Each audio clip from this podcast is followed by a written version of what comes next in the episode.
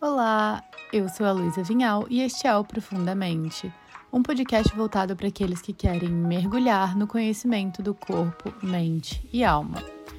Hoje iremos falar sobre saúde mental no trabalho, burnout e alguns motivos que impedem muitas pessoas de buscarem ajuda.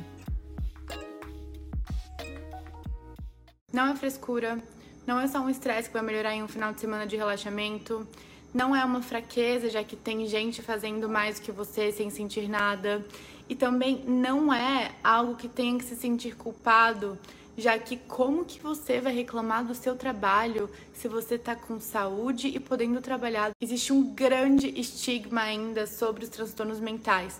Mas como eu gosto de falar para os meus pacientes, é como pedra nos rins, pode acometer qualquer pessoa em qualquer momento da vida. Obviamente existe uma questão genética, existem hábitos de vida que predispõem com que você desenvolvam tanto pedra nos rins quanto transtornos de saúde mental, mas de um modo geral pode acometer qualquer pessoa. Isso não te faz uma pessoa inferior, mais fraca. O burnout é uma síndrome catalogada pela OMS, que é caracterizada pelo esgotamento físico e mental decorrente do trabalho. Então ele está diretamente relacionado com a nossa ocupação. Geralmente o que acontece é que as pessoas, principalmente aquelas que trabalham diretamente com outras pessoas, elas são expostas a um nível de estresse excessivo e crônico que acaba se acumulando ao longo do tempo e se manifestando na forma de vários sinais e sintomas que constituem a síndrome de burnout. Os mais comuns são a sensação de esgotamento físico e mental, uma diminuição da eficácia do trabalho, um sentimento negativo em relação ao trabalho. Então, às vezes, a pessoa está num ótimo humor, tem energia para fazer várias coisas, mas se lembra que tem que trabalhar amanhã, ou se alguém menciona algo relacionado com o trabalho, o humor já muda, a vida já muda. E vários sintomas físicos também, como palpitação, enxaqueca, dores musculares e vários distúrbios gastrointestinais. O diagnóstico do burnout é feito por um profissional da área da saúde, mediante avaliação de tudo aquilo que você vem sentindo, o seu histórico de vida e o seu contexto atual de trabalho. Pode ser que você receba a sugestão de tirar um final de semana para relaxar e viajar durante uma semana, mas da mesma forma como esses sintomas demoram para surgir, eles também não vão desaparecer assim num passe de mágica. Qualquer alteração de saúde mental, ela exige uma avaliação 360 graus da nossa vida.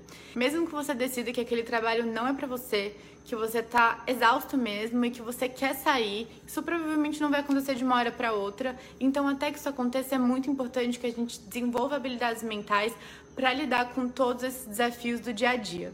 Não existe trabalho sem estresse, sem desafios, sem situações que fogem completamente do nosso controle. E eu acredito muito que todas essas crises trazem grandes oportunidades da gente se conhecer um pouquinho mais, da gente definir os limites que são importantes do nosso autocuidado e da gente definir os princípios e fundamentos que são inegociáveis pra gente e a nossa saúde mental tem que ser um deles. O tratamento ele pode ou não exigir uma intervenção medicamentosa, pode não exigir o afastamento do trabalho, mas com certeza absoluta ele vai exigir o desenvolvimento de habilidades para que a gente tenha essa resiliência mental e consiga lidar com os desafios do nosso dia a dia, seja nesse trabalho ou em outro trabalho. Não existe fórmula perfeita, cabe a gente se conhecer e com a ajuda de outros profissionais e definindo aquilo que funciona ou não pra gente. Da mesma forma como você não escolhe ter pedra nos rins conscientemente, você também não escolhe ter um transtorno de saúde mental conscientemente. E essa culpa tem que ser eliminada porque essa culpa muitas vezes impede com que a pessoa vá buscar ajuda porque acha que é uma bobagem, acha que vai ser julgada. Fique atento aos sintomas e procure ajuda. Não espere chegar até o fundo do poço. Se esses sintomas não melhoraram até agora, eles provavelmente não vão melhorar sozinhos. E você pode contar com a ajuda de profissionais que vão te ajudar a desenvolver essas habilidades de resiliência mental para que você consiga lidar melhor com seus desafios. Cuide de você.